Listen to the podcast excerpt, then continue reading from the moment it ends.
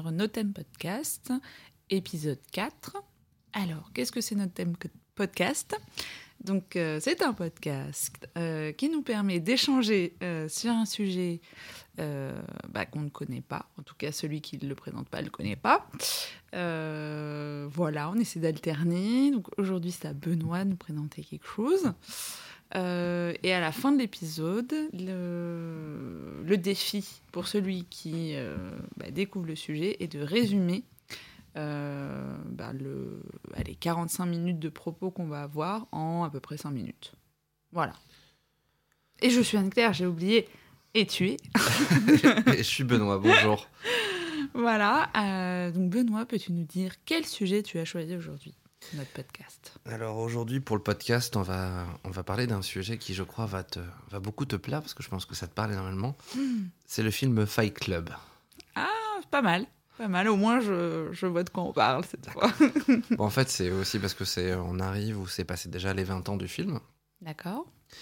Et euh, je pense que pour beaucoup de gens de ma génération, on, est tous les deux nés en 84. Euh, The Fight Club, ça a été, euh, ça a été une, enfin, ça a été une méta claque et euh, vraiment un film culte pour beaucoup, d'accord. beaucoup de gens de notre génération. Ouais, ok, d'accord.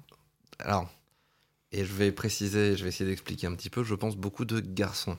Encore une fois, moi, quand j'ai découvert, j'avais 16-17 ans. Quand j'ai commencé à en parler, j'étais déjà à la fac. Et globalement, euh, mes potes de, de, lycée, de collège, euh, enfin, et de, et de, de, de fac, c'est globalement des garçons. J'étais en fac d'informatique, donc beaucoup, beaucoup de garçons. Rappelle-nous quand est-ce que c'est sorti?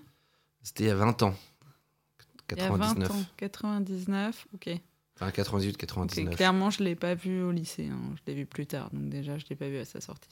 Non, non, mais moi non plus. C'était interdit au moins de 16. Je devais avoir 15 ans. Euh, je, je l'ai vu en Divix euh, sur, mon, euh, sur mon PC de l'époque. donc. Attention, geek attitude. Divix, ma chérie, c'est plutôt maintenant historique. C'est plutôt. Oui, bah, à l'époque, à l'époque. C'est Papy. Papy fait de l'informatique. Euh, aujourd'hui, ils l'ont tous sur Netflix, en HD, euh, remasterisé, etc. Je te parle de 98. Ouais, bah, je vais te dire, franchement, tu aurais vu la qualité que j'ai vue, mais n'empêche que ça m'a marqué un petit peu. Euh, donc, je vais essayer de revenir un petit peu sur le synopsis. Je sais pas si tu l'as vu, toi, en fait. Ah oui, je l'ai vu, mais c'est très loin derrière moi. à part un mec qui se bat et qui n'a que ça dans sa vie, je ne me rappelle rien d'autre. Bah, alors, je vais faire un petit synopsis du film. Donc attention, ça spoil. Bon, en même temps, le film a 20 ans. Oui, je pense que c'est bon, là, tu peux y aller. Puis si vous avez 15 ans et que vous nous écoutez, mais pourquoi vous nous écoutez? Euh, En tout cas, allez voir le film et après, on en reparle. Euh, je pense que la plupart des gens à qui on parle aujourd'hui, euh, bah, clairement ont vu Fight Club. Alors, de quoi ça parle Fight Club? Ça parle d'un d'un homme. Oui, ok. D'accord. Qui a un boulot de merde. Oui, oui. Enfin, qui n'a pas un boulot de merde, mais qui a un boulot qui lui demande de voyager énormément. Euh, il a tout ce qui peut ressembler à de la réussite, mais il a un énorme souci, c'est qu'il ne dort pas. Il est complètement insomniaque. Mm. Et il découvre que en, allant dans les euh, thérapies de groupe, il arrive à pleurer, pleurer énormément et ça lui fait un bien fou, il arrive enfin à dormir. Donc il devient complètement accro au groupe de parole, donc il va dans des groupes de parole notamment autour des cancers des testicules, alors qu'il n'a aucun cancer, pour pouvoir pleurer, se sentir mieux et, euh, et arriver à dormir. Et un jour, il rencontre Marla, et Marla, c'est aussi une squatteuse, puisqu'elle intervient dans son groupe de parole autour des cancers du testicule alors que c'est une femme. Euh, donc c'est une squatteuse. Il Je ne me rappelle même pas ça. il, il a... Ok. Euh, donc je l'ai pas dit, mais euh, le héros est joué par euh, Edward Norton et Marla est joué par et voilà, son nom va m'échapper. Comme j'ai pas pris de notes dessus, parce que c'est ah, pas vraiment de ça dont je veux parler. Bon, c'est pas grave, ça peut être revenir. Ouais, mais c'est c'est la méchante sorcière de Harry Potter. C'est la femme de tu l'as vu dans, pas mal de films. ouais, elle joue la dame de cœur. Enfin bref, dans plein de... Laisse tomber. Euh, au pire, mince, allez regarder sur Wikipédia, ça, ça, fera pareil. Euh, et à partir de là, en fait, il va rencontrer quelqu'un qui s'appelle Tyler Durden. Oui. Et euh, qui va devenir une espèce de gourou spirituel. Mm-hmm. Et ensemble, ils vont, euh, ils vont créer le Fight Club. D'accord. Je me rappelais même plus. de- Enfin, oh là là, mais Bah, moi, le- ça m'est passé au-dessus. il, il le, il le Je sais pas construit. pourquoi. Je me rappelais pas que c'était eux qui construisaient ça. Bah, il, Ok. cons- il- il crée le Fight Club avec un certain nombre, notamment des membres de leur groupe de parole et d'autres. Mhm.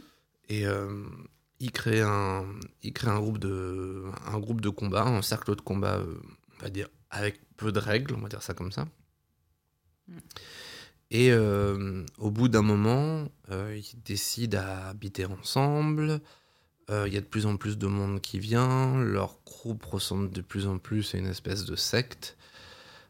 Jusqu'au moment où le projet Chaos se met en place. Et le héros essaye désespérément de, de, de, de- de ralentir le de ralentir la progression, essaye de comprendre ce qui est en train de se passer, et Tyler veut plus rien lui dire, même s'il il l'accepte toujours. Euh, arrive la fin où le, le- twist final, tu dois te souvenir de ce twist final, j'imagine. Euh. Est-ce que j'ai le droit de dire que non Je me souviens même pas du twist final? L'actrice c'était Hélène Madame Carter, pardon, excusez-moi. Euh, le twist final, euh, c'est qu'en fait, le héros et Tyler Durden sont une seule et même personne. Ah oui, effectivement.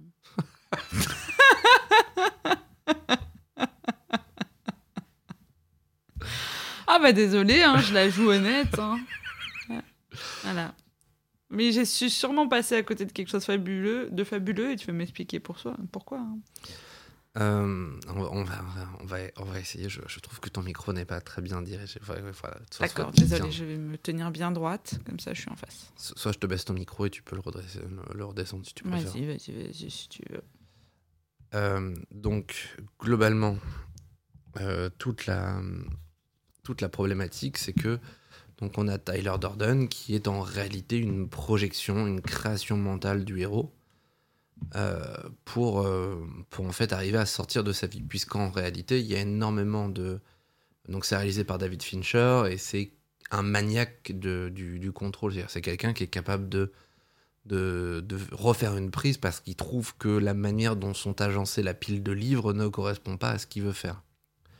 Un peu, euh, voilà, il a rapproché dans, dans- sa maniaquerie de, un peu à la Kubrick.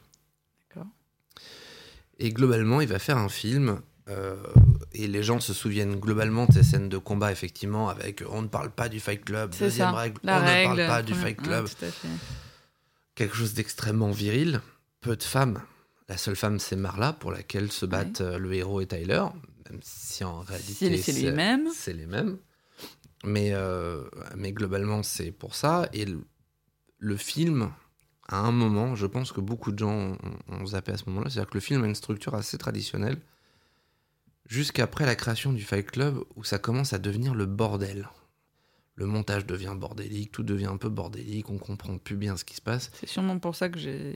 T'as complètement zappé. Mais Mm. en réalité, c'est complètement compréhensible si on comprend que lui perd pied aussi. Il perd pied, donc le montage perd pied. Mon- C'est un lien entre ce que vit le personnage et le montage Ouais, du film. C'est ça. Et euh, l'idée, c'est que comme on n'a jamais le point de vue de Tyler Durden, mais uniquement du héros, bah en fait, euh, nous-mêmes, on a plein d'ellipses qu'on ne comprend pas. Parce que lui-même disparaît derrière Tyler Durden à plusieurs, euh, à plusieurs moments. Et. Et en gros, l'idée, c'est que c'est un homme tout à fait lambda qui n'arrive, enfin, qui, qui n'arrive pas à vivre ses angoisses. Il n'arrive pas à se retrouver. Euh, Il y a une scène qui est extrêmement flagrante, extrêmement forte, et c'est une scène qui euh, m'avait extrêmement parlé à l'époque. C'est euh, le fait qu'il se promène dans sa maison et que sa maison, tu es en surimpression des différents meubles, les références Ikea en fait. Comme s'il habitait, tu sais, quand tu ouvres un magazine Ikea, Mhm. t'as une jolie, une jolie maison et puis Ouais. dessus t'as des, des petites étiquettes en disant c'est Ah le, oui. le oui. Euh, voilà. Et ben en fait lui au moment où il se promène dans sa dans son appartement, euh, bah il, il y a euh, Le nom, Il y a comme le nom. si les. Le nom des meubles dans le catalogue Ikea qui, qui, qui a- apparaissent. quoi. apparaissent en surimpression. Tu t'en souviens donc pas. Non. Mais je trouve que c'était une scène hyper impressionnante parce qu'on comprenait bien que bah, c'était pas ses goûts à lui. Il habitait pas dans ce qu'il voulait vivre. En fait, Mhm. il habitait dans Ça restait des meubles Ikea, ça devait pas ses meubles à lui. Dans Non, sa... c'est- surtout que ça ressemblait juste à une vitrine Ikea, ça ressemblait pas à ce qu'il était. Et il le dit, euh, les, les, les magazines Ika ont remplacé les bouquins de cul dans les chiottes de, de notre génération, quoi. Donc il, il a, il y a un côté un peu où il trouvait que cette société, et, et moi je pense que je l'ai trouvé un peu comme ça à l'époque, moi j'empiète un petit peu par rapport à, par rapport à moi, mais ça a été très culte parce que justement c'était une espèce de... euh, le premier bâillement, on en aura d'autres je pense de la soirée. Ah, continue. Euh, On n'a pas entendu. Euh, c'était une réaction un peu, on va dire, viriliste, on va dire ça comme ça, à une société qui était très, très, très euh, politiquement correcte dans les années 90. Euh, surtout aux États-Unis, où le politiquement correct a vraiment pris un boost dans les années 90. euh, euh, et, et globalement en France aussi, c'était, on était en pleine génération. Euh, euh, tout le monde il est beau, tout le monde il est gentil, euh, génération black blanc beurre, etc. C'était cool. Hein. Je dis pas que Moi, je l'ai vécu grave comme ça. hein, non mais, dire. non mais c'était bien. Mais ce que je veux dire, c'est que. Non, en mais je veux dire, j'ai pas senti de décalage. C'est peut-être pour ça que le film m'a pas parlé. Tu vois ce que je veux dire J'ai pas mais- senti de. en, fait, il y avait quelque chose en particulier, c'est que ça parle d'une colère enfouie, en fait, de d'une négation de la colère de l'être humain. C'est-à-dire qu'on n'a même pas le droit d'être en colère, en fait. Mhm. Et euh, en ça, le film, il parle de quelque chose d'extrêmement, je trouve, profond, qui est effectivement euh, comment on vit quand on a la sensation d'être juste un mannequin dans un, dans un catalogue Ikea, quoi. Et euh, son, en plus, son job, il est, il est ignoble, c'est-à-dire qu'il fait même pas quelque chose qui a du sens. So- son travail, c'est de vérifier que quand il y a des accidents de voiture, Oui. ouais, il y a, y a un bruit. Oui, il y a un bruit. Tu penses que c'est ton appareil téléphone. Bah attends, ça peut être aussi. euh, Je vais regarder si c'est ton micro. Euh, Non, je pense pas. Bon, c'est Bon, passé. A priori, c'était bien ton téléphone. Euh, mais, mais globalement, Oui, il surveille. Enfin, il vérifie quand il y a des accidents. c'est ça pour vérifier que est-ce que les indemnités des. sont, ré- enfin, sont réellement dus. En fait, il, non, il, il, il vérifie juste que le coût d'indemnité est bien inférieur au coût d'un rappel. Hmm. Euh, si le coût d'indemnité est inférieur au coût d'un rappel, et ben, il paye juste les gens qui vont mourir sur la route. Et puis, bah, sinon, bah, il rappelle les voitures. Hmm. Donc, en fait, c'est un job un peu immonde parce que le but, c'est de se dire, bah, euh, Oui, Est-ce que les- humaine coûte Ouais, moins c'est ça, en fait, a moins d'importance que le coût pour l'entreprise. c'est ça. Donc, il y a, il y a quand même un calcul de coût de la vie humaine qui lui est quand même difficilement supportable. Et il Oui, découvre. il a un job déjà qui pose question, tu vois ce que je veux dire. Il a pas n'importe quel job. euh, Oui, non, mais, mais en, soi, combien aujourd'hui on, on fait des jobs sans avoir même notion, conscience de ce qu'on fait? Dans les années 90, c'est Mhm. encore plus fort. On est à la pleine période des cubicles, où les gens aussi, ils avaient leur petit box, euh, ils savaient Ah pas oui, ce que faisaient leurs dans voisins, tous etc. les films, on voyait bien ça. Mais on, on est dans une, dans une époque où voilà, tu, tu fais ta tâche et puis c'est tout, peu importe. Il y a une déshumanisation un peu forte. Alors, dans les années 2000, il y a le retour, on essaie de faire, tu sais. Bien 2010, c'est encore pire, je sais pas comment va être 2020, mais je pense qu'il y, a une- il y y a une vraie prise de conscience que le bien-être au travail, c'est quand même un truc Oui, assez oui, cool. ça. Euh, mais, euh, mais globalement, les gens faisaient leur tâche et puis sans trop réfléchir à ce qu'ils faisaient, quoi. Euh, les années 90, c'est, euh, bon, il y a, y a beaucoup de choses, tu vois, c'est aussi les affaires Enron où euh, les mecs coupent des, des- des usines de production d'électricité pour pouvoir faire augmenter le prix de l'électricité, Mhm. quitte à provoquer un blackout dans les rues de Los Angeles, quoi. Mhm. Puisque la mairie de Los Angeles est plus capable de payer l'électricité qu'Enron leur demande, enfin des, des trucs complètement pétés, quoi. Et donc il y a une espèce de cynisme ambiant et une violence ambiante qui, qui, qui apparaît. Euh, on est avant 2001, donc avant le 11 septembre, avant, avant aussi une espèce de, euh, de conscience que le monde va mal. Là, c'est plutôt, on est encore un peu euh, nombrilo-centré Mm. autour de nous-mêmes. Donc il y a- il y, a tout ça qui rentre en jeu. Et, euh, et je trouve que pourquoi c'est culte? Bah déjà, c'est bien réalisé. Les acteurs sont bons. c'est bien joué. Voilà. Euh, ça parle d'une. Il y a un twist final et on est quand même dans cette période où on aime bien les twists finales. Je sais pas pourquoi tu me dis twist final, tu sais à quoi ça me fait penser Non. Le sixième sens. Je sais Et pas ben pourquoi. le sixième sens, je crois que c'était un ou deux ans après ou deux ans avant, je me souviens plus, mais Ouais. oui. Et puis pareil pour Usual Suspect qui était Ouais. fait de la même de la même période. Donc, on aimait bien un petit peu les twists finaux à cette époque-là. On aimait bien encore. Parce qu'en fait, c'était moi le coupable, espèce Ouais, de, c'est ça. de- le moment Ah, J'enlève mon masque. le moment Scooby-Doo. Ouais. Euh, Scooby-Doo, t'appelles ça comme ça, toi bah oui, c'est bien la fin de Scooby-Doo. Ils font Hum, Qui se cache sous le truc Ah, en fait, c'était le directeur du parc d'attraction. C'est vrai. C'est trop cramé depuis le début, mais c'est pas grave. Euh, alors, pour les gens euh, qui écoutent, euh, j'ai voulu montrer euh, Usual Suspect à ma femme. oui, c'est clair. Si vous n'avez pas vu Usual Suspect, encore une fois, ça va spoiler. Cinq minutes après le début du film, c'est lui qui a exorcisé. Ah, d'accord, ok, c'est sympa. Le... Donc, le twist final, elle a fait Ah, c'est téléphoné. Ouais, c'est un peu téléphoné. Moi, la première fois, je m'étais complètement laissé surprendre et j'avais fait comme tout le monde Oh, c'est incroyable Mais comment les gens ont pu pas voir? C'est tellement flagrant. Oui, bah, bon, le sixième sens, tu l'avais vu, toi, le twist final? Ah non, par contre, ça, non. D'accord. Pas au Et- début, quoi. Il a fallu du temps. Et pa- pareil, tu l'as pas vu, là, le twist final dans. non, pas du tout. Fight Club. Je m'en souvenais même plus. Je pense que ce film t'a fait chier. Non, mais en- encore une fois, je pense que ce film fait partie de tous ces films qu'on t'a survendus.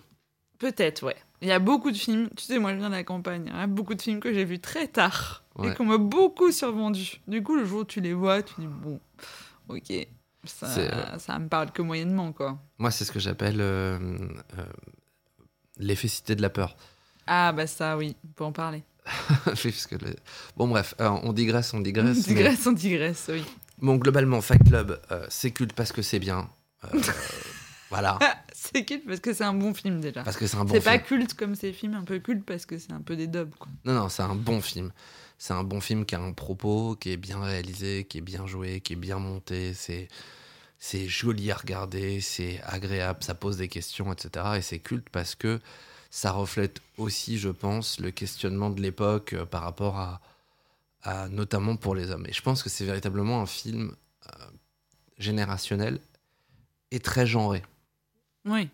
J'ai eu la sensation dans mon entourage que, euh, même si, bon, voilà, euh, je vais pas dire que c'est une généralité, mais globalement, même si j'ai rencontré pas mal d'exceptions, je trouve que dans mon entourage, bon, déjà, mon entourage est plutôt masculin, donc peut-être que je suis biaisé, Peut-être. mais malgré tout, je trouve que c'est plutôt les hommes qui sont attirés par ce film et qui en ont, En tout cas, que- en ont fait un objet culte Ouais, c'est ça.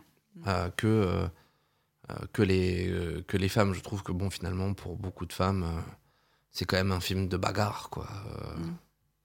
Bah, c'est. Après, bon, faudrait pas faire des généralités, mais. euh, Oh, vas-y, tu peux, hein, Est-ce que non, mais est-ce que voilà, est-ce que cette colère euh, enfouie qui ressort de cette matière-là, euh, on peut le retrouver, à mon avis, plus plus facilement chez un homme que chez une femme. Mais après, bon, et c'est peut-être pour ça que c'est peu compréhensible pour une femme ou en tout cas moins compréhensible. Tu vois, le constat de départ peut être partagé, Ouais. mais la manière de le l'extérioriser. C'est un peu différent. Non, et puis, euh, on va dire, le premier degré de lecture, c'est quand même un homme qui n'arrive pas à exprimer sa colère, son Mm. individualité, au point de devoir passer par une Mm. autre personnalité pour pouvoir gérer son individualité. Mm. Euh, et, et son individualité, il la gère par euh, sa participation au groupe de parole, où en fait, il peut laisser exprimer une certaine sensibilité, une certaine... le fait de pleurer, le fait d'avoir peur, le fait d'être angoissé. Ouais. Euh, parce que c'est aussi dans les années 90, c'est aussi euh, le mythe viriliste, il est encore très construit et donc un homme ça pleure pas, un Ah homme oui. ça reste droit. C'est c'est Schwarzenegger, Stallone, Mhm. etc. L'America, America fuck yeah, etc. Mhm. Et lui, bah, c'est juste un pauvre petit gars qui a des questionnements moraux. Mhm. Et euh, il sent bien que la société, elle est pourrie, mais il n'arrive pas à mettre le doigt dessus et surtout, il n'arrive pas à s'en sortir. Donc, il a besoin d'une aide extérieure, une aide extérieure qui ne vient pas et donc il se crée cette aide extérieure. Euh, et surtout, effectivement, euh, la violence, euh, l'expression de l'individualité, l'expression de. On va dire l'expression de soi à travers d'un combat, c'est quelque chose que j'ai ressenti moi. Là, on va rentrer dans la période un peu de pourquoi c'était culte pour moi à l'époque.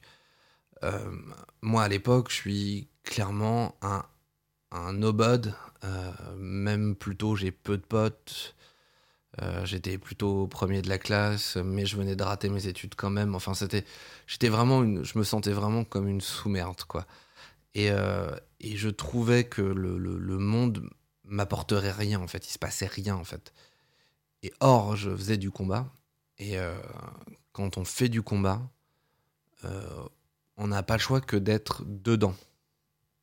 En fait, c'est un peu compliqué, mais quand tu es, sur un- quand t'es sur un ring ou sur un tatami, ou peu importe, quand tu fais du sport de combat, le, le moment du combat, euh, tu peux pas avoir la tête ailleurs.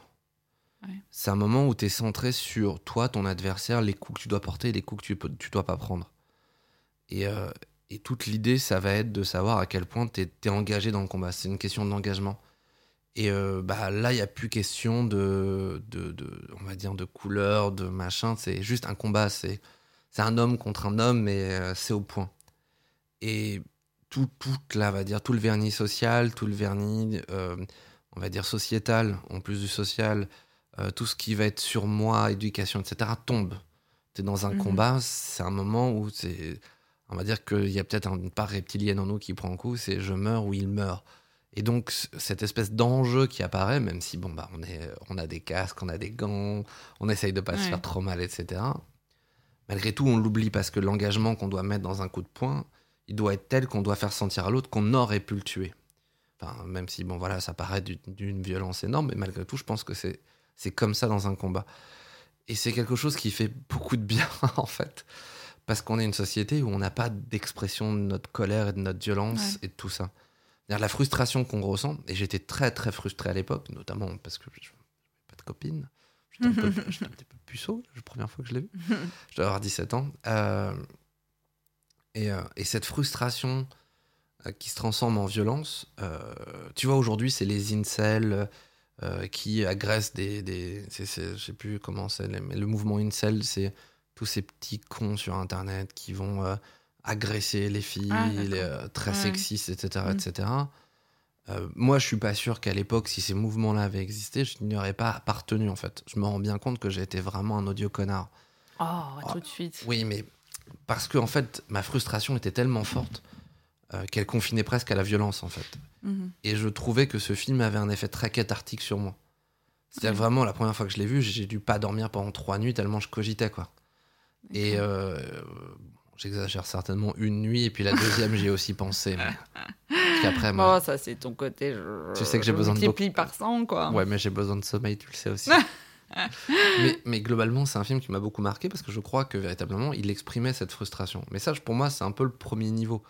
C'est-à-dire que le premier niveau, de, de- de- le premier niveau pour moi, c'est véritablement euh, presque l'effet cathartique de la frustration. C'est la frustration, elle s'exprime par la violence, par le, euh, par le chaos, par la destruction, par, par beaucoup de choses. Et derrière, en fait, le, le second point que j'ai vu plus tard et auquel j'ai repensé quand j'ai commencé à travailler, etc., c'est Mhm. en fait la destruction de la société de consommation. C'est-à-dire à quel point elle nous étouffe, à quel point elle étouffe l'individu. On devient des consommateurs, on n'est pas des individus. Et à quel point cette violence-là qu'on ressent, elle fait partie de nos frustrations internes. C'est-à-dire qu'à partir du moment où, euh, où j'ai eu des copines, à partir du moment où j'ai eu, euh, Mm. voilà, où j'ai eu des potes, où je sortais, où j'ai fait la fête, etc., la frustration n'avait pas complètement disparu. Ouais. Et en revoyant ce film, je me suis rendu compte peut-être que ça devait être euh, bah, euh, peut-être un an, un an avant de se, re- se rencontrer ou quelque chose comme ça. Je vais avoir peut-être 21, 21, 22, quelque chose- enfin pas loin, Ouais. de mes, pas loin de mes 22. Mm. Euh, j'ai j'ai compris qu'il y avait une espèce. Il montrait à quel point la société, elle était d'une violence et d'une violence. Et en fait, la seule, mo- le seul moyen que le héros a trouvé de sortir de cette violence, bah, c'est le chaos, c'est-à-dire la destruction, le retour à zéro. Bon, en réalité, c'est impossible aujourd'hui. hein, les, les serveurs, enfin, la solution qu'il offre euh, ne fonctionnerait pas. Il y a des backups de serveurs partout. euh, Enfin, Attends, tu Ah, tu te souviens pas à la fin du- Non, du non, du projet KO? bon, globalement, à la fin, euh, l'idée du, du projet KO que, que le héros découvre, Ouais, c'est en gros la destruction de, de banques. Et notamment de, des serveurs centraux des, des lieux où les banques, et en gros, là où sont stockés tous les comptes en banque, bah, on les détruit. Donc à partir de ce moment-là, bah, il n'y a plus de compte en banque. S'il n'y a plus de compte en Mhm. banque, on repart à zéro. C'est l'idée du, du, du reset, quoi. Ouais. Donc à ce moment-là, il n'y a plus de riches, il n'y a plus de pauvres, parce que tout le monde repart avec zéro. Donc c'est aussi une idée un peu, euh, voilà, c'est l'idée que les, les possédants ne deviennent plus les possédants, et c'est c'est ceux qui amènent la vraie richesse. Donc euh, le travailleur, euh, le, euh, le- comment, celui qui par le travail amène de la richesse, qui doit être récompensé, pas seulement celui qui possède. Ouais. Et, euh, et en soi, y a, bon, c'est presque marxiste hein, comme vision, Ouais, un petit peu. mais, euh, mais en même temps, il le, il le démontre parce que là, bah, encore une fois, c'est quand même un film hollywoodien, donc ça finit pas complètement, ça peut pas marcher parce qu'en réalité, ce qui se passe, c'est que dans cette Tyler Durden, c'est un fou destructeur. Il est autodestructeur. Mhm. Donc, à la fin, le héros, euh, il reprend la main sur. Tyler. Et au lieu de se pseudo-suicider, en tout cas de se suicider avec Marla, sa copine, il va décider de sauver Marla. Et donc de garder le système bancaire pour, par amour.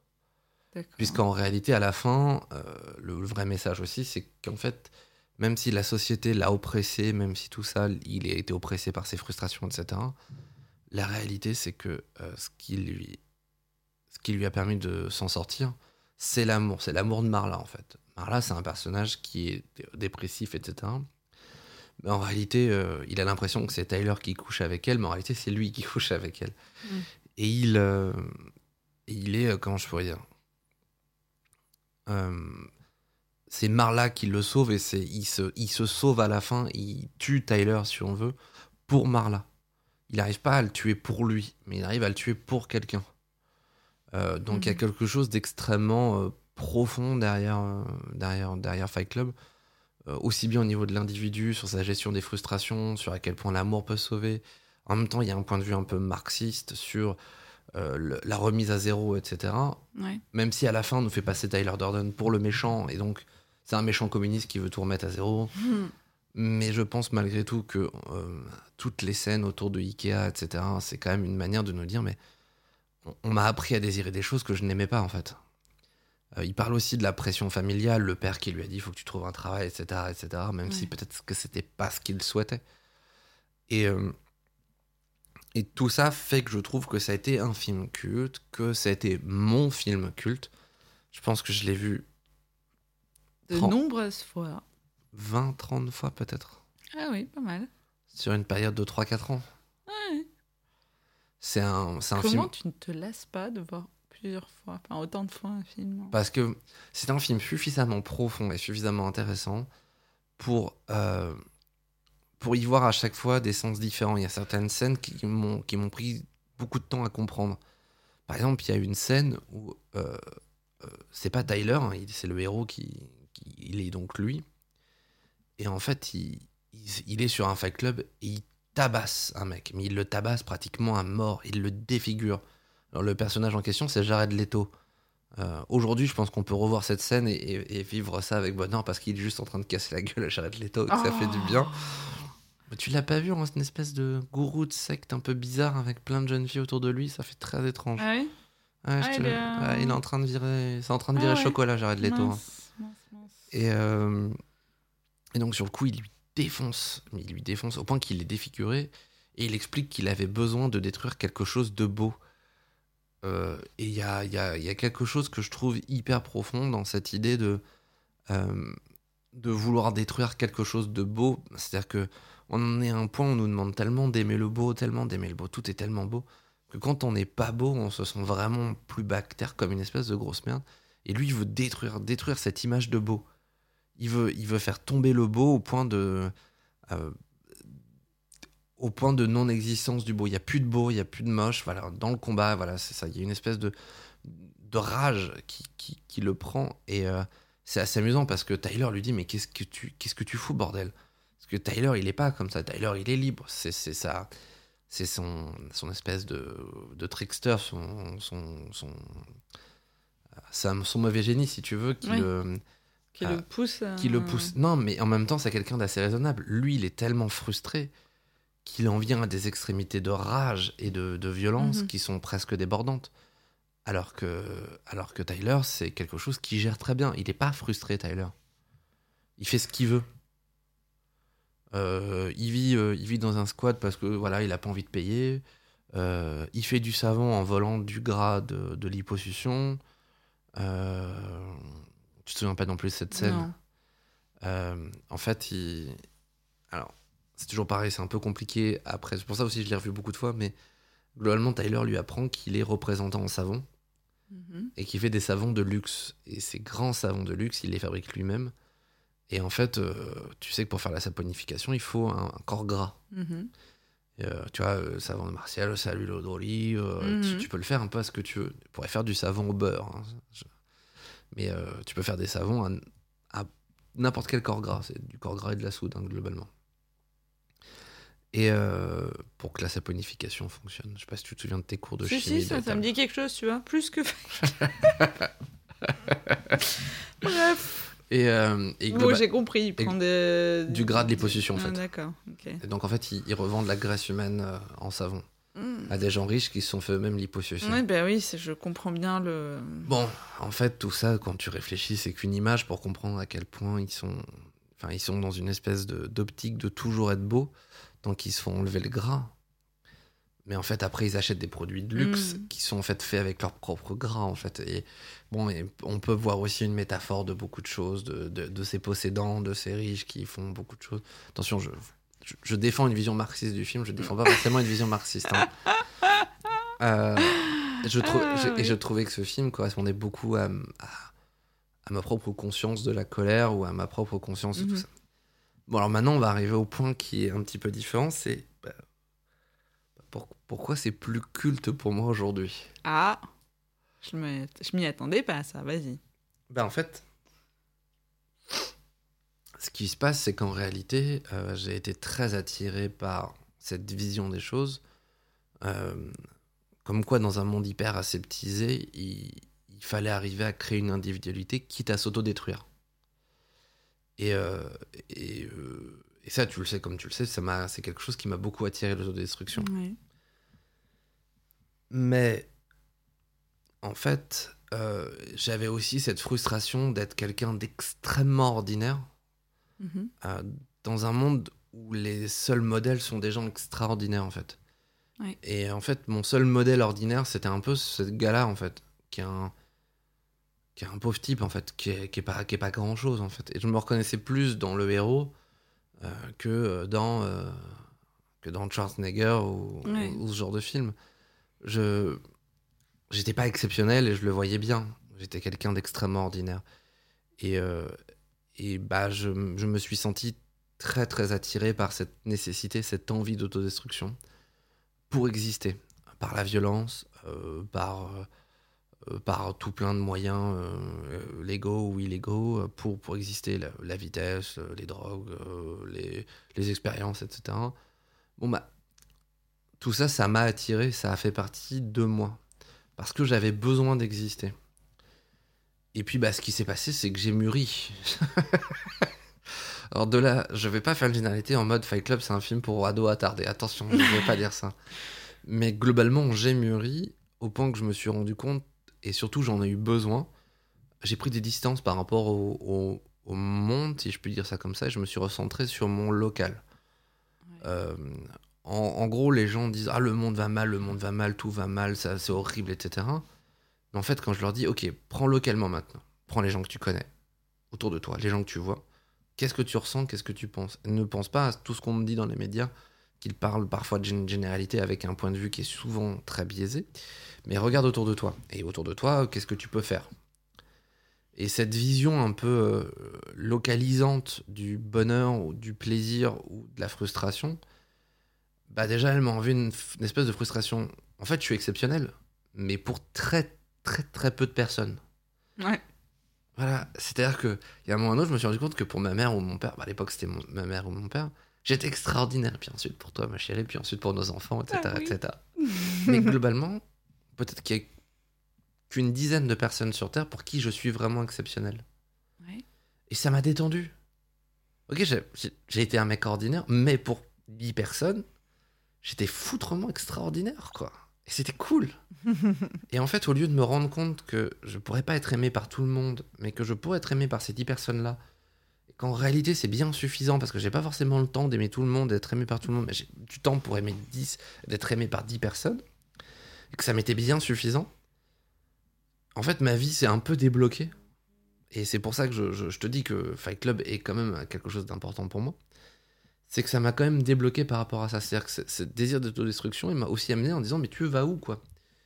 Tu, tu vas où? Tu fais quoi? Puis un moment, je me suis rendu compte que bah, c'était pas ce que je voulais, en fait. Ce que je voulais, c'était être heureux. Ouais. Et être heureux, ça ne passe pas par l'autodestruction.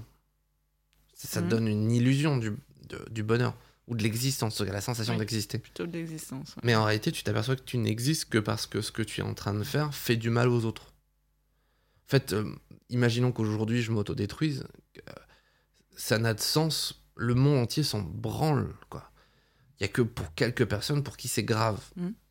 Et en fait, la sensation d'exister par l'autodestruction, c'est uniquement parce qu'on fait souffrir les autres. Donc, les gens qu'on aime, ce qui est complètement con.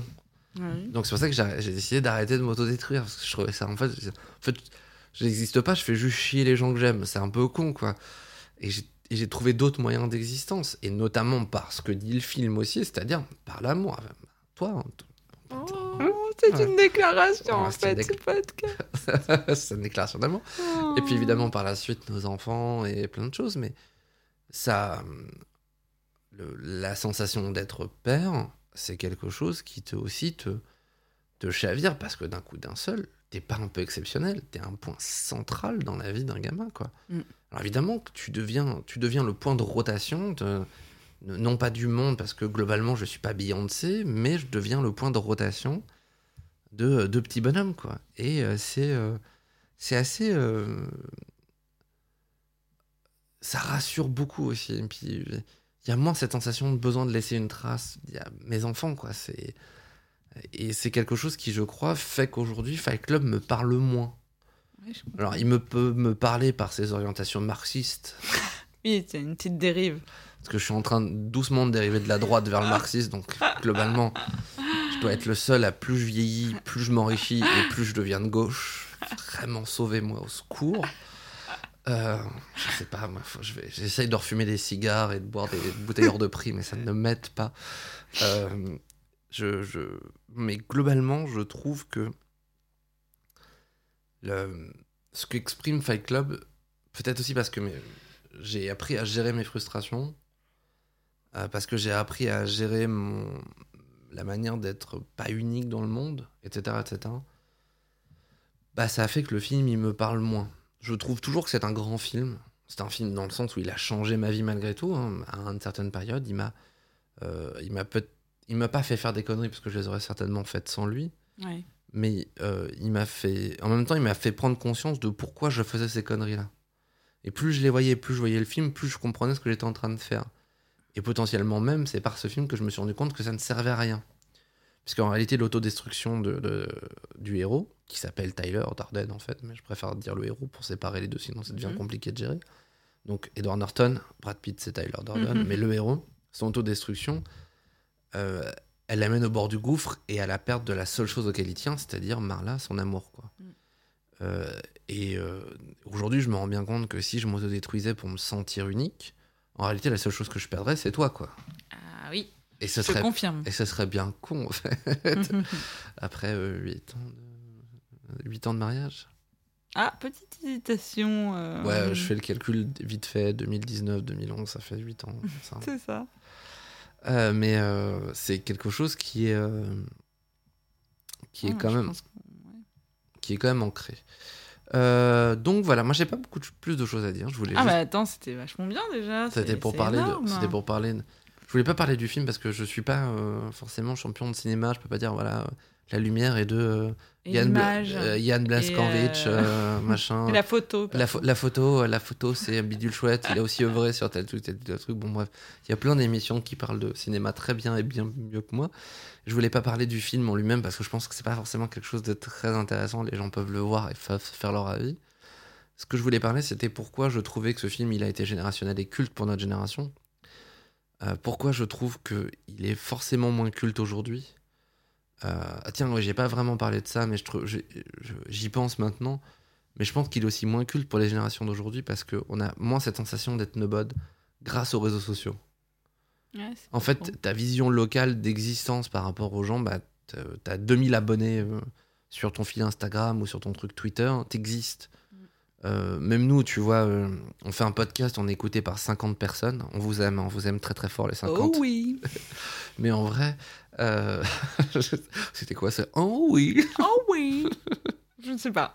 Vous pouvez le faire comme ça. Euh, Si Voilà. ne peut pas s'amuser un peu. euh, Non, mais rien. Tu Ça... nous as fait un podcast super sérieux. Ouais, Excuse-moi. euh, Non, mais c'était vachement bien. La prochaine fois, je parlerai des, des charlots, ce sera beaucoup plus drôle. Ah. À mon avis, tu tiens pas 40 minutes sur les charlots, hein. Non, je suis vraiment pas assez fan. Quand même pas. Non, et puis le but c'est aussi de parler de trucs un peu plus, un peu plus profonds Non, quand même dans ce podcast. C'était très très bien. Et, euh, et donc voilà, je pense que ça parle moins parce qu'on a les réseaux sociaux aujourd'hui, qu'on a plus cette vision, alors que à notre époque on avait que la télé et on voyait vraiment une espèce de, il y avait un monde entre ces stars et nous quoi. Il y avait des grosses stars et puis il y avait nous, le petit peuple qui vivait loin de ces étoiles, euh, ces étoiles. Euh, et puis on était aussi en plein euh, quand je vois l'autodestruction était à la mode, tu vois. On sortait du grunge, de Nirvana, de tous ces mecs-là qui se foutaient en l'air et tout, en mode ah, je suis pas bien. On arrivait, on glissait doucement vers le mouvement emo, tu sais, avec euh, Euh, euh, vous pouvez pas me comprendre, euh, je suis trop dark. Euh, même si j'en faisais pas partie, Dieu merci. Euh, mais malgré tout, on, on glissait vers là. Donc il y avait cette. C'était aussi un peu dans l'air du temps. Mm. Je trouve qu'aujourd'hui, où on est très happy, shiny people, où euh, tout le monde est content de tout faire et tout, c'est trop cool, c'est trop amazing, euh, c'est euh, c'est insane. Euh, je, ouais, je te fais un petit florilège de ce que je, que je ne regarde pas sur YouTube, mais que je- Ouais, que j'ai pu voir. Euh, voilà, il y a un côté un peu, voilà, on est super ange, en- on est toujours joyeux tout le temps, quoi. Alors que vraiment, à la fin des années 90, les gens étaient bien moroses, bien dark. euh, et euh, je, pense qu'un jour, il y aura énormément de fictions qui seront faites sur qu'est-ce qui serait passé dans les années 2000 si on n'avait pas eu euh, le 11 septembre. Euh, C'est-à-dire, je pense qu'on serait allé vers de plus en plus d'autodestruction de notre propre société, au point où peut-être on aurait changé des choses vis-à-vis de notre modèle. Modèle qui s'est, je pense, retrouvé to- totalement validé par, par les attaques du 11 septembre. Et, on est encore dedans, je pense, aujourd'hui. On est toujours dans le post-11 septembre, 20 ans après, je pense. Mais là, j'arrive dans de la politique et je suis pas chroniqueur politique parce que sinon, je serais certainement moins intelligent. Et, euh, oui, je Je rêve. Ah non, mais je l'ai, les, les éditeurs. Bon, allez, allez, allez. Passons à autre chose. Comme dirait, euh, comment il s'appelle, Michel Sardou. bon, euh, n'ayant plus de virgule parce que j'ai complètement tout pété dans mon, Ah non. dans mon. T'as plus de virgule ni rien, quoi. Euh, Bon, bah, ok. Passons au résumé, alors. Non, attends, si j'ai une petite virgule si tu veux, mais c'est une virgule sonore un petit peu, un peu sympa. D'accord, t'es prête? Ouais.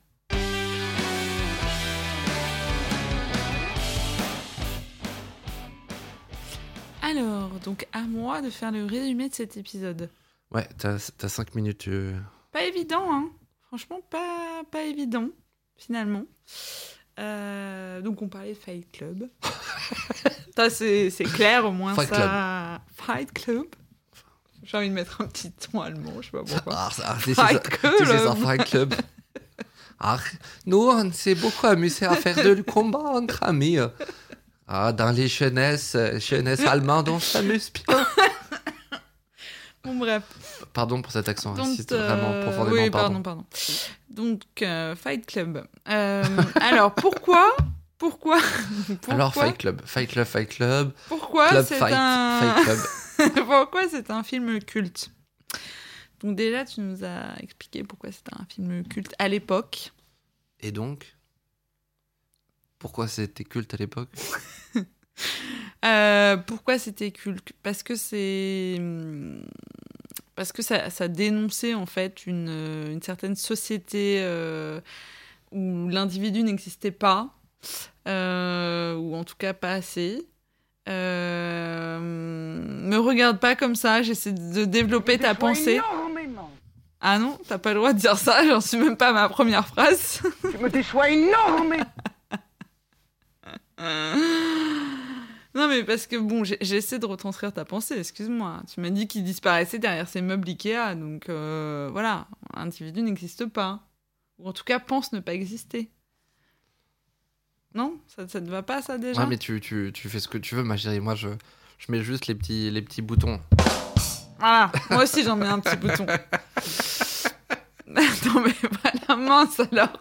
Pourquoi Pourquoi il n'y aurait que toi Euh, donc, euh, donc voilà. Alors attends, parce que du coup j'essaie de, de reprendre mes esprits. Euh, toutefois, c'est un, un film assez euh, genré, c'est-à-dire que faut pas se leurrer, ça marque quand même plus les, ça a marqué plus les hommes que les femmes. En tout cas, c'est ce que tu, ce dont tu as l'impression autour de toi. Euh, bah quand même, c'est des mecs qui se tapent dessus, quoi. Donc euh, bon, ça, ça parle plus aux, aux hommes qu'aux femmes. Excuse-moi, je résume très très fortement ce que tu as Tu me dit. Ah, bon, je- je- j'essaie de, j'essaie, j'essaie. Euh, Alors attends, qu'est-ce que tu nous as dit d'autre avant de passer à toi? Euh, Pourquoi ça a marqué notre notre génération? Non, mais si, si tu peux passer à la suite, c'est Ouais, pas je grave. me rappelle plus ce que tu as dit. non, non, après. c'est pas grave, vas-y, passe à alors, pourquoi ça t'a marqué toi? Donc toi, tu t'es quand même reconnu dans ce personnage euh, à l'époque parce que euh, bah, tu ressentais pas mal de frustration. Et, euh, et du coup, cette violence qui, te, qui devait te permettre d'exprimer cette frustration, tu, tu as pu la comprendre. En plus, tu faisais du combat, donc ce côté, s'engager à fond dans un combat où il n'y a plus de, plus de barrières sociales, plus ça, c'est vraiment un homme contre un homme qui se bat. Excuse-moi, je sais pas pourquoi, j'ai des images de lutte qui me viennent en tête. Je pense Bon, que t'as des images beaucoup trop émo-érotiques par rapport à ce que c'était véritablement. On n'était pas, t'es pas Pardon. torse nu ou un. Pardon. C'était pas Spartacus en mode Hum, Viens là, mon pauvre Gladius, je vais te oindre après le combat. Bon, bref, euh, donc, euh, donc euh, voilà, et ça t'a, ça t'a parlé. Ce côté aussi, euh, bah, avoir une, enfin, ce côté euh, se sentir euh, personne, euh, voilà, et s'interroger sur sa place dans le monde. Ce côté autodestruction, ce personnage qui, bah voilà, qui se crée un, double et qui va, qui va potentiellement le détruire lui-même. Donc voilà, ça te parlait du fait de ta propre, propre vie. Euh, et c'est pour ça que pour toi, ça a été culte, que tu l'as regardé euh, une, des trente- une trentaine de fois en peu d'années. Entre 20 euh, et 30 fois. Voilà, entre 20 et 30 fois. Voilà, ça t'a parlé. En même temps, ça t'a permis de t'interroger sur ta propre colère, sur tes propres frustrations et sur les... ce que tu pouvais en tirer aussi.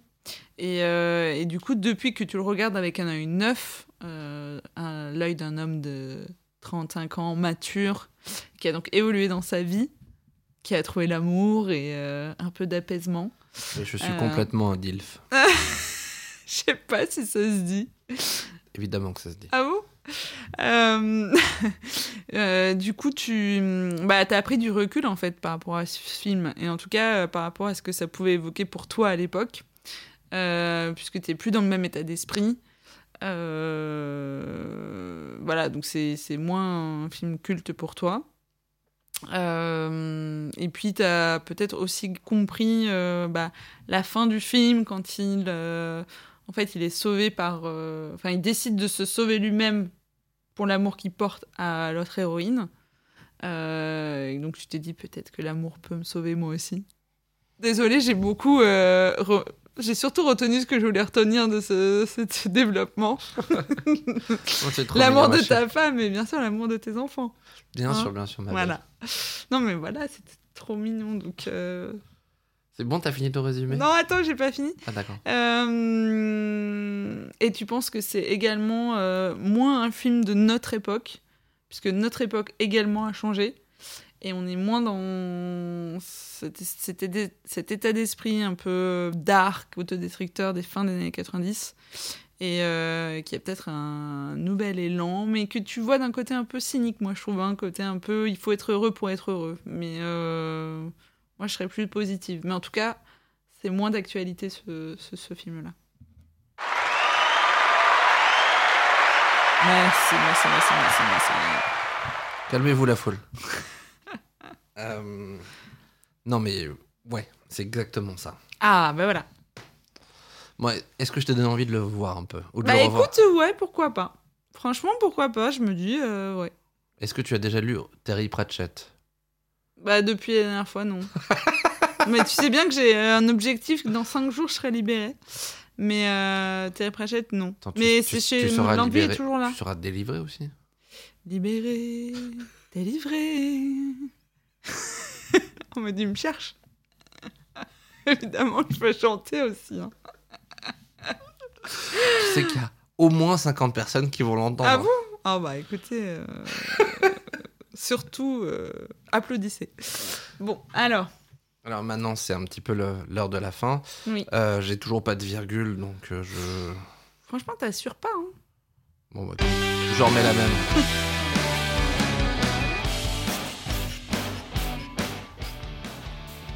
Voilà, c'est toute petite virgule, rien du tout. Voilà. C'était plutôt pour euh, C'est le moment d'annoncer. bah, les recommandations. Tout à fait. Y a pas un mot un peu plus fun et un peu plus jones que recommandation Non, mais réfléchissons pour réfléchissons à ce sujet pour le prochain podcast. le pire, c'est que j'ai pas bu quoi. Des, Bon. des- des trucs de ouf. Ouais, des trucs de ouf. Ok, est-ce que t'as un truc de ouf à nous conseiller? Euh, de ouf, écoute, euh, je ne sais pas. J'ai dû euh, trouver une idée euh, en débutant ce podcast car j'avais oublié la partie recommandation. Encore Donc, vu que je lis en ce moment une partie de badminton, de. badminton De Bad Bad, Min. Badminton je, je crois que c'est Florian Adam, mais j'ai un doute. Si, c'est ça. Mais c'est Florian Adam, c'est ça Et euh, du coup, voilà, c'est, je lis une centaine de pages. Je remercie encore Jennifer qui m'a offert ce livre pour mon anniversaire. Et ça me plaît beaucoup. Euh, voilà. Donc, euh, donc euh, bah, écoutez, c'est ma recommandation de, de ce podcast. Alors, euh, moi c'est pareil, je vais avoir une recommandation littéraire. Euh, ça va être l'œuvre intégrale de- Carrément. D'un auteur que j'adore qui doit publier, qui doit publier à peu près un à deux romans par an, donc c'est un petit peu compliqué de suivre, euh, voire même plus, je pense. C'est Jean Dayon. Alors Jean Dayon, Jean Dayon, je ne sais oh pas. là là, mais dans la bibliothèque, vous ne vous rendez pas compte, mais je pense que la moitié. Non, il y a une rangée, Ah oui, mais une double rangée quand même. ouais, une double rangée. Hmm. Bon, il y a, voilà, il doit y avoir. Un, un- un quart, non, un dixième, allez. Ouais, il doit y avoir 50 bouquins à peu près. Peut-être 60, je sais pas, un peu moins. 50 bouquins, je pense. Euh, parce que j'ai tout lu, donc j'ai l'intégrale. Euh, et je suis pas encore tout à fait à jour, il doit me manquer les deux derniers encore, mais voilà. Donc c'est un auteur qui fait du, euh, du roman historique. Donc euh, euh, c'est du pur roman, hein, donc il y a toujours un peu d'invention. C'est plutôt tourné autour du polar ou du roman d'aventure. Mais en fait, ce qui est passionnant et ce que j'adore en fait dans ces livres, c'est qu'il a un angle qui est très différent. C'est que c'est pas un romancier, c'est un professeur d'économie. Et en fait, ce qui est hyper intéressant, c'est que euh, je pense que c'est quelqu'un qui s'est passionné pour l'économie, euh, parce que c'était son métier. Je pense que c'est aussi passionnant. Et souvent, on, comprend qu'il essaye de voir les événements de se passer là, ou en tout cas la vie, euh, comment ça se passait à l'époque, via l'économie. Et en fait, je trouve que ça donne énormément de vivant, parce qu'en réalité, euh, les échanges marchands, c'est, ça devait échanger, euh, acheter des choses, etc. Ça fait partie du quotidien, et ça donne, je trouve, beaucoup de vie à, sa, à ses romans. Il y a beaucoup de choses autour. euh, c'est pas les nobles, ils ont pas toujours mille trucs, etc. Il y a quand même toujours un problème de moyens. Et il va trouver parfois des solutions un peu capillotractées pour expliquer comment on trouve l'argent, mais malgré tout, euh, l'argent est un problème. Ça fait partie des composantes importantes euh, de ces romans, et de, que ce soit des polars historiques ou autres. Et euh, je trouve que ça rend beaucoup plus vivant et, et l'histoire beaucoup plus, beaucoup bien meilleure. Je pense qu'un jour j'en ferai peut-être un épisode, mais voilà. Oh le Spoiler. spider. Excuse-moi. Euh, mais euh, ouais, non, c'est un. Voilà, c'est un. C'est pas de la grande littérature. Je dirais pas que c'est de la grande littérature dans le sens où, euh, voilà, si on veut, on veut chercher le nouveau Chateaubriand, c'est pas chez lui qu'il faut le chercher. Mais je pense que si on cherche le prochain, ou en tout cas le, le Dumas le plus, le plus moderne, c'est clairement ce qui se rapproche le plus d'un nouveau Dumas. Donc voilà, si vous aimez les Trois Mousquetaires et que vous voulez quelque chose d'un peu nouveau, d'un peu, d'un peu bien, avec des sources historiques mieux fichues qu'Alexandre Dumas, hein, c'est pas le méchant Richelieu, il veut prendre le pouvoir à la place du roi. hein. Euh, c'est un peu mieux fait. Voilà, donc voilà. lisez Jean Dayon, c'est très bien. Mais je pense que c'est un best-seller, donc c'est assez connu, c'est toujours en tête de gondole, donc euh, je pense qu'il apparaît peu, donc je pense qu'il est pas. euh, c'est pas Jean-François Parot qui a été adapté, etc. Mais euh, voilà, c'est c'est très très bien, lisez-le, c'est très bien. Parfait. Merci beaucoup. On se dit au revoir, On se dit au revoir. À la prochaine. À la prochaine. Bisous tout le monde. Bisous, bisous.